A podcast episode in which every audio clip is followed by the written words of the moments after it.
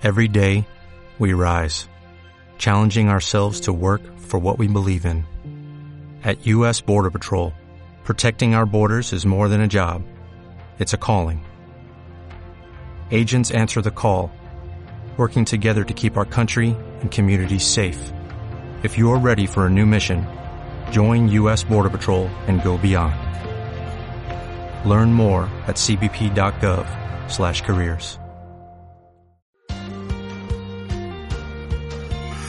Aprende sobre los fundamentos de libertad, emprendimiento y temas de actualidad a través de personalidades de referencia mundial con el podcast de la Universidad Francisco Marroquín en newmedia.ufm.edu.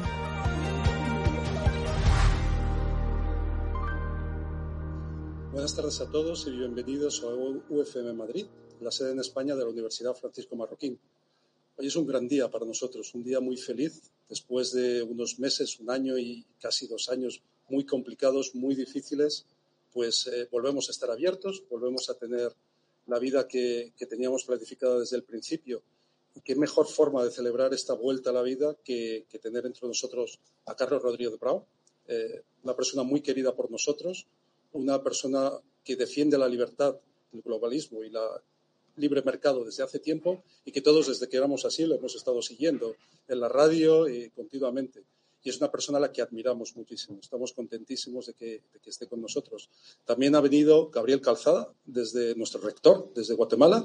Así que bienvenidos. Eh, Gabriel Calzada, nuestro rector, va a dar unas pequeñas palabras y posteriormente va a inaugurar el curso Carlos Rodríguez Brown con una lección inaugural sobre España, América y la libertad. Muchas gracias.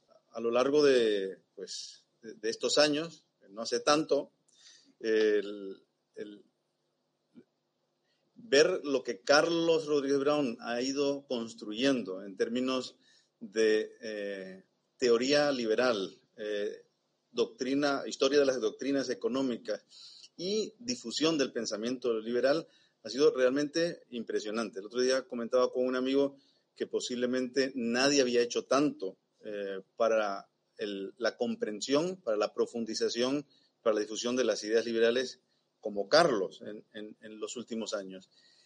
Y eh, yo un día le decía a Carlos que, que, para mí nosotros hemos tenido la suerte de dar con el Bastiat moderno, que es él, es Carlos Rodríguez Brown. Pero Bastiat combinaba esas dos, esas dos cualidades, ¿no? la cualidad de, de profundizar en la teoría, de hacer avanzar la teoría y al mismo tiempo hacerla tan sencilla que cualquier persona pudiese entenderla.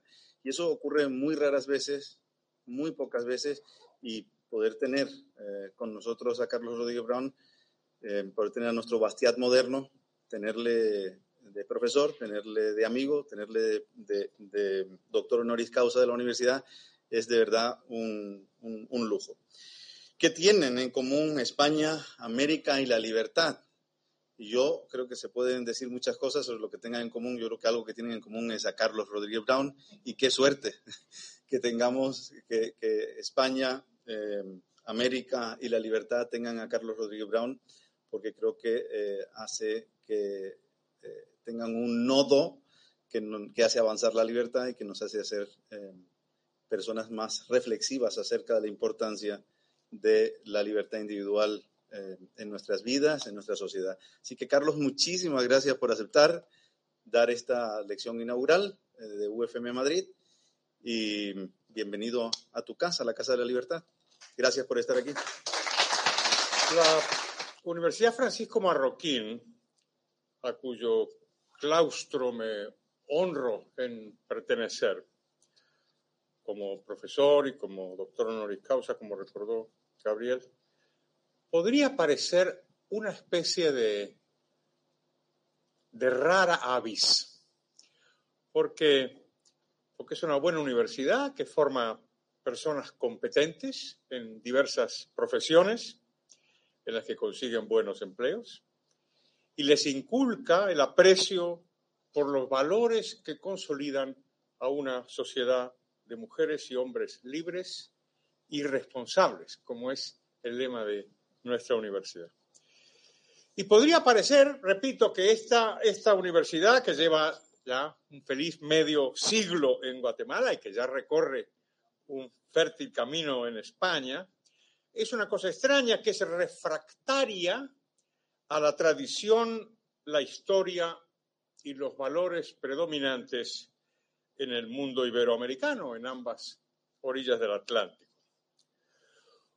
Pues bien, eh, hoy quiero decirles que esto es un estereotipo y si todos los pueblos en alguna medida los padecen, sospecho que nuestro mundo, nuestro mundo iberoamericano los padece quizá en, en una manera particularmente acusada, ¿no? tanto en el terreno de los hechos como en el terreno de las ideas.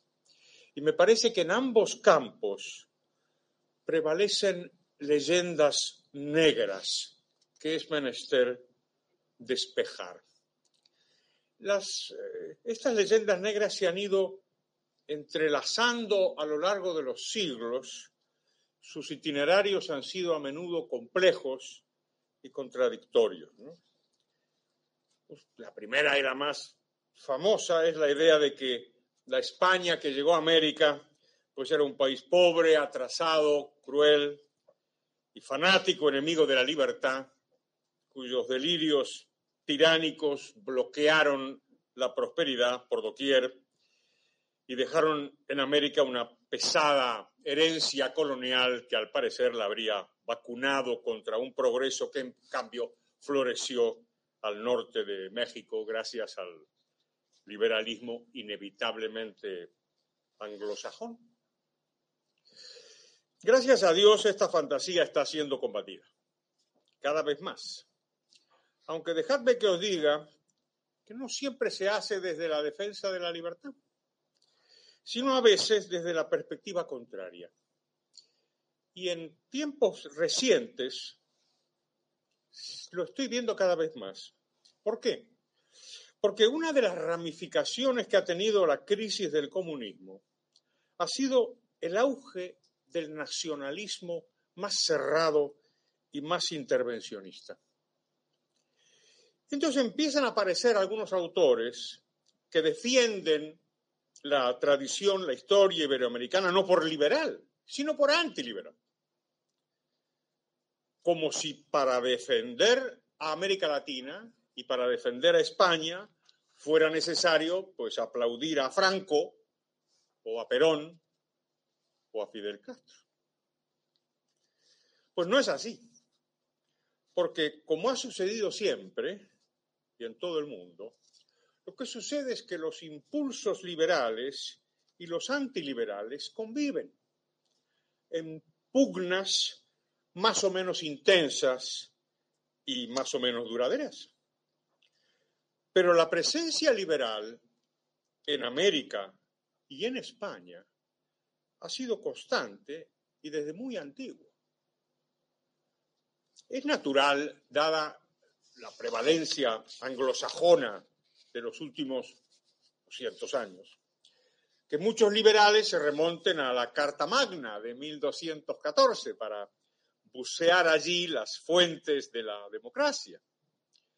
Pero sabemos que las Cortes de León fueron anteriores y marcaron un hito en la historia del liberalismo parlamentario, cuyo eje principal es y ha sido siempre la limitación del poder. Estas líneas de la Declaración de la Independencia, que no necesito leer porque las sabéis seguro, son justamente célebres. All men are created equal, endowed by their creator with certain unalienable rights, etc. Y los liberales repetimos la frase una y otra vez porque es una frase magnífica. ¿no? estoy seguro de que todos la apreciemos en su justa medida. En cambio, estoy mucho más seguro de que mucha gente ignora que dos siglos antes Cervantes escribió en el Quijote. La libertad, Sancho, es uno de los más preciosos dones que a los hombres dieron los cielos. Con ella no pueden igualarse los tesoros que encierra la tierra, ni el mar encubre. Por la libertad, así como por la honra, se puede y se debe aventurar la vida y por el contrario, el cautiverio es el mayor mal que puede venir a los hombres. Poco la misma idea, ¿no? La libertad es un don de Dios, endowed by God. Esta es una noción profundamente liberal, a pesar de todas las tensiones que hemos tenido, tenido y seguimos teniendo los liberales con las religiones, en particular con la religión católica.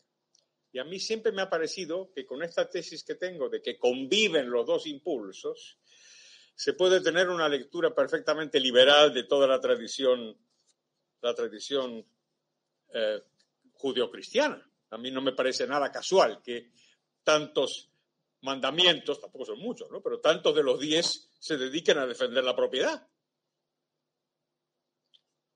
o a limitar el poder político, condición indispensable para defender la propiedad. No es casual. Si está Dios por encima de todas las cosas, está también por encima del poder. Y esa es una idea profundísimamente liberal.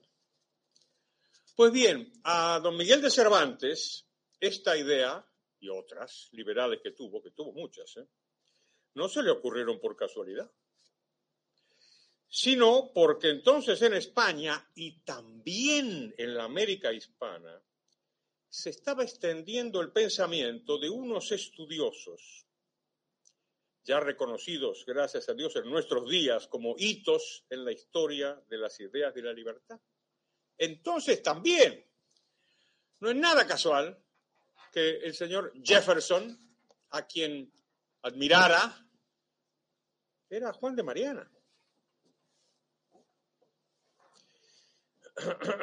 Destacados autores, sobre todo españoles e iberoamericanos, nativos o por adopción, insistieron desde mediados del siglo XX en subrayar la importancia de los escolásticos españoles, no solo en el pensamiento económico, sino en el político, y en su noción clave, repito, la de los límites del poder. Como hay muchos, voy a, vamos a ser cosmopolitas y dejarme que mencione a dos extranjeros. Marjorie Grace Hutchinson, inglesa nativa, pero española, más concretamente malagueña, de adopción.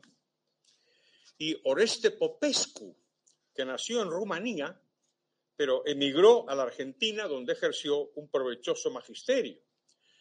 Es importante la figura de Popescu, es mucho menos conocido que, que nuestra amiga Marjorie Grace Hutchinson, porque fue uno de los más destacados defensores, el profesor Popescu, a quien conocí también como a Marjorie, defendió la idea de que la escuela de Salamanca no fue una escuela solamente española, fue una escuela española y americana.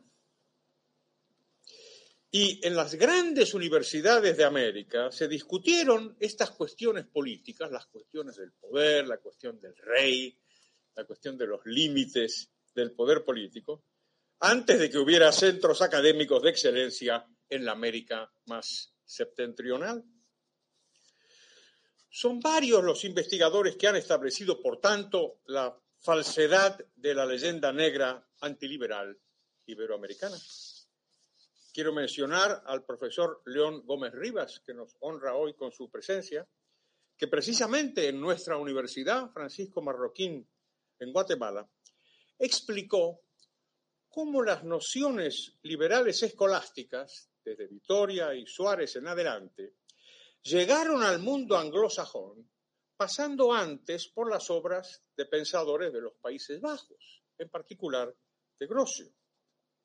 Si Adam Smith defendió el libre comercio, lo que hizo, como es sabido, con sus más y sus menos, fue, entre otros motivos importantes, porque esas enseñanzas llegaron a Escocia desde aquellos Países Bajos y desde España donde por supuesto se desarrollaron gracias a pensadores precedentes de diversas tradiciones, aristotélicos, tomistas, musulmanas, etc. Por supuesto que no se puede decir que la tradición, la escolástica española y americana fuera liberal en el sentido moderno. Hay que situar los problemas en su contexto. Pero es indudable que se cultivaron entonces ideas liberales cruciales en torno a los límites del poder, como la idea de que el poder no es del gobernante, por mandato divino. Dice el profesor Gómez Rivas, con sentido del humor, que no tenía nada que ver con las monedas que había en España en tiempos de la dictadura y donde se leía Franco, caudillo de España, por la gracia de Dios. No era así para los escolásticos, como si lo fue para los franquistas y muchos antiliberales latinoamericanos que cultivaron y siguen cultivando el caudillismo. Para los escolásticos, los reyes no tenían el poder absoluto derivado de la autoridad divina. Era al revés. La sociedad tenía el poder y el gobernante lo ejercía merced a un consentimiento que podía serle retirado si violaba la libertad de sus súbditos. Por ejemplo, subiéndole los impuestos o envileciendo la moneda, otro impuesto. Cuando Adam Smith habla del tiranicidio en sus lecciones de jurisprudencia, asociándolo, por cierto, a una excesiva presión fiscal, estaba recogiendo esta tradición según la cual, el poder no emana del rey, sino de Dios, que lo confiere al pueblo y no al rey. Es cierto que estas ideas fueron defendidas en el mundo anglosajón, y nos felicitamos por ello, pero también son nuestras. Subyacen a nuestra historia intelectual y política y explican, en cierto modo, la permanencia del liberalismo en el mundo que habla español y también portugués. Y así se explica la Constitución de Cádiz. Y así se explican las revoluciones de la independencia americana, que fueron liberales. Podemos defender, por tanto, esa tradición frente a las leyendas negras, como, la visión romántica del mundo iberoamericano, que empieza en el siglo XIX y me temo que aún sigue tan campante, como si el nuestro fuera un mundo, como decía Rangel, del buen salvaje al buen revolucionario. O como si las mujeres españolas debieran ser todas como Carmen, en lugar de lo que siempre han sido, unas señoras normales como las demás. Estos estereotipos se mantienen y muchos jóvenes europeos y norteamericanos se visten con camisetas del Che Guevara, a quien jamás admitirían en sus propios países. ¿eh?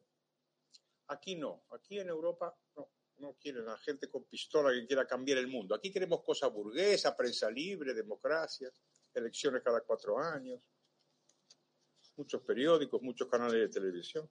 Pero si es en América, que cometan los desmanes que quieran. Yo tenía un amigo que era peronista, para que se vea que no todos los peronistas son malos. Se llamaba Guido Di Tella.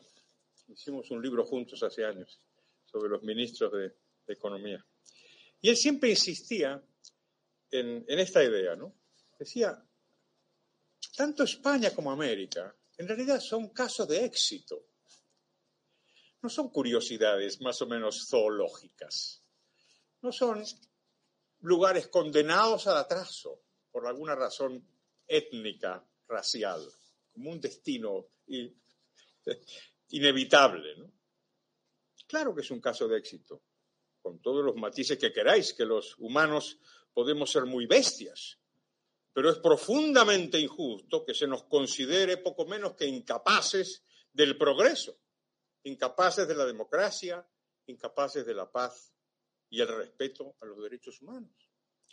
Unos derechos, por cierto, de los que se habló en América y en España antes que en otros lugares lugares, por cierto, bastante más propensos a violarlos de manera masiva y perdurable, mientras imparten lecciones a los demás. Es lógico, por tanto, que disfrutemos de nuestra universidad, Francisco Marroquín, ahora también en España, y que digamos que viva la Marro, claro está, como la llamamos los que la queremos tanto, que viva América, que viva España y que viva la libertad. Visita newmedia.ufm.edu y consulta videos, podcasts y cursos en línea para enriquecer tu experiencia de aprendizaje. Este fue un evento organizado por la Universidad Francisco Marroquín